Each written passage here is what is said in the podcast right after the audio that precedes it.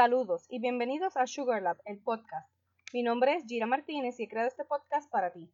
En él discutiré contigo distintos temas relacionados a la repostería y la chocolatería. Antes de comenzar con el tema de hoy, quiero darte las gracias por tu apoyo durante este fin de semana, en el que celebramos el Día de los Padres. Ha sido uno de mucho trabajo, pero me satisface saber que lleve dulzura y alegría a muchos hogares puertorriqueños a pesar de la pandemia. Hoy quiero hablarte sobre las harinas, específicamente sobre la harina de trigo. El trigo y la harina de trigo son unos de los ingredientes esenciales de la repostería. La harina de trigo brinda estructura y fuerza a tus productos horneados. La misma se clasifica por la temporada en la que se siembra, ya sea primavera o invierno, y por su núcleo, duro o suave. Cuando la harina tiene un núcleo duro, tiene un contenido de proteína alto y es utilizada para la elaboración de pan. Si el núcleo es suave, tiene un contenido de proteína bajo y es utilizada en la elaboración de productos tales como galletas, bizcochos o tortas y masas para tartas o tartaletas, entre otros. La proteína encontrada en la harina de trigo se llama gluten. El gluten es abundante en la harina de trigo. Cuando se amasa o mezcla con agua u otros líquidos,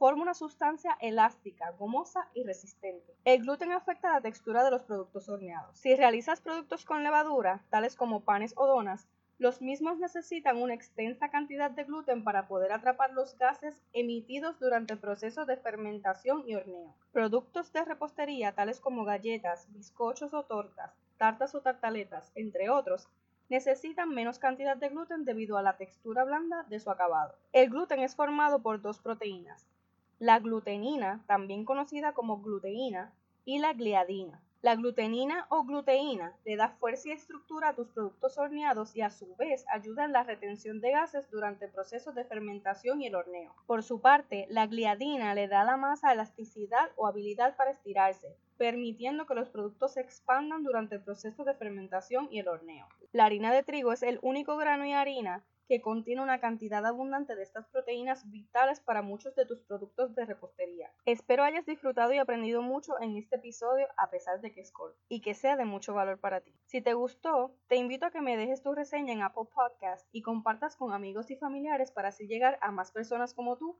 apasionadas por la repostería. Si quieres comunicarte conmigo directamente, tienes alguna duda o simplemente quieres saludarme, envíame un mensaje y sígueme en mis redes sociales como SugarLabPR.